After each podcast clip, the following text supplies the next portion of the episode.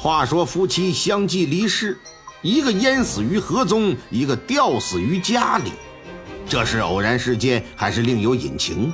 起初官府并未在意，直到一人出现，才引起官府的注视。这个人会有什么可疑之处啊？正所谓爱美之心，人皆有之。可是因为爱美，却引来灾祸，又是怎么个事儿啊？请您收听。栾平夫妻殒命案。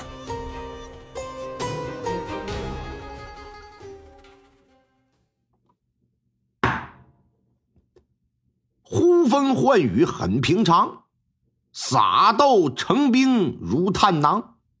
家住东方不老岛，海山鲜果是故乡。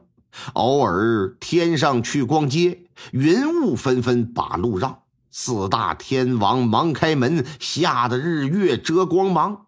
一口喝尽银河水，惊倒王母喊玉皇。如来问我何方圣，我到人间胡存阳。看，说的是谁呀？说的是我。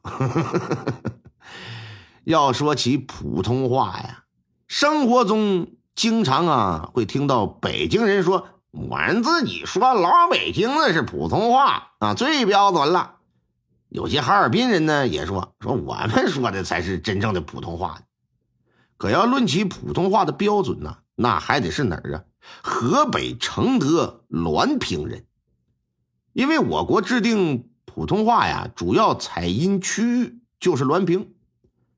而选择滦平呢，是因为滦平当地的话呀发音标准。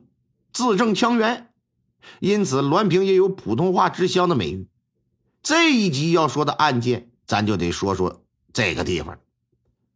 话说在清朝乾隆年间呢，直隶省承德府滦平县长山峪有这么一个人叫王有义，可不是王守义啊，王有义。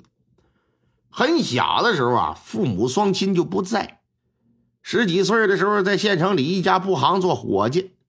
等到二十来岁呀，觉得这不是长久之计呀，于是就回到老家长山峪，哎，开始自己干，干啥也卖布，没那么多本钱呢，哎，那就是背着几匹布啊，走东窜西的啊，走乡串店的，来回的流动着卖呗，属于小本营生。要知道承德是个山城，尤其是那年月，上哪儿都得靠两条腿。所以说，可想而知啊，王有义背着几匹布，这到处走，到处卖，着实也是非常不易，赚的也都是辛苦钱在当今这个社会，咱说一个男人要是各个方面的条件不好，你想娶一个条件好的媳妇儿，那是挺难的一个事在古代，那更是如此。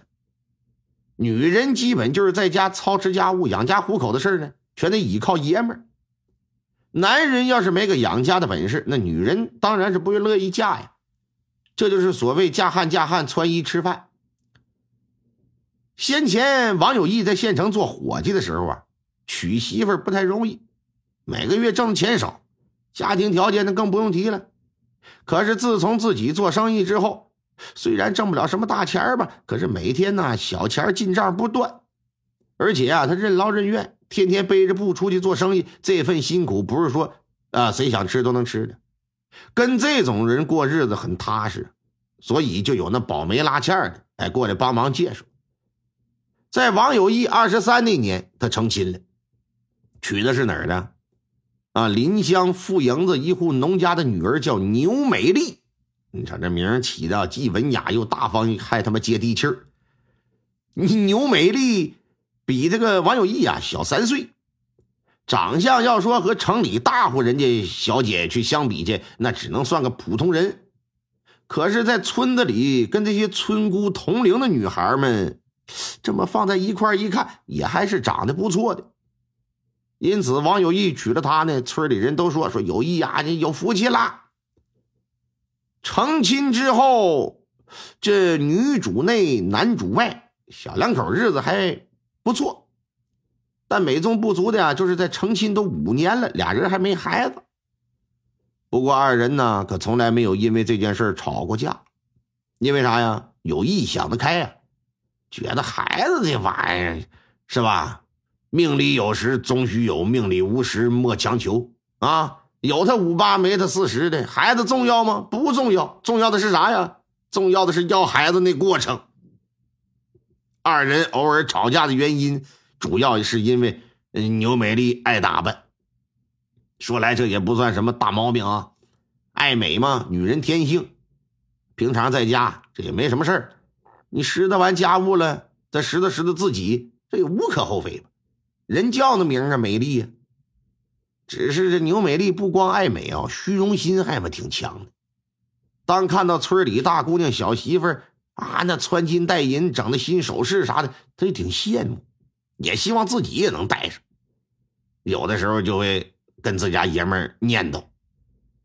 那爷们儿当然也想把自己媳妇儿打扮漂漂亮亮的，可是这种事儿得看你家里有多少条件。你一个月就挣三千，你非得去买三万的包。那远远超出自己经济能力，你这不就是败家吗？所以说，王有义有时就会因为自己媳妇爱美呀、好穿呐，就说他几句，但是也无伤大雅，哪有舌头不碰牙的，也不影响夫妻二人的感情。话说，时间来到乾隆四十五年六月下旬的一天傍晚，王有义在外头跑了一天。回到家之后啊，牛美丽就早已把酒菜备得了。网友一洗了一把脸，坐在炕上就开始吃。两口子是边吃边聊啊，聊的无非就是今天卖了多少布，挣了多少钱啊，路上遇到什么人了，有哪些新鲜事聊着聊着，这牛美丽这话风可就是一转，说：“哎，过几天啊，可到了咱爹五十大寿了，你这当姑爷子的不回去就算了啊。”我这当女儿的，是不是怎么也得回去看看呢，搂一眼呢？你说呢？哎呀，应该的，必须得回去看看。回去还不能空着手。这么的吧，拿一两银子给咱爹买点寿礼，买什么你定啊？明天呢，我刚好到县城去进一些布匹，哎，顺便一起买了，到时候你给送过去吧。那行，你容我想想到时。咱爹要是说看到寿礼呀，指不定得多高兴呢。说完，拿着酒壶给爷们再满一杯。相公啊，你明天去县城，顺便也给我买两样首饰呗。你看我都好久没有添置新的东西了，刚好回娘家带。村里人要是看到了，你这脸上不也有光吗？你说呢？王有义拿起酒杯，刚要喝，一听这话，不由得酒杯又放下了，脸色就有点不太好看。我说：“咱们可不是什么富贵人家啊，能不能买，心里有点数。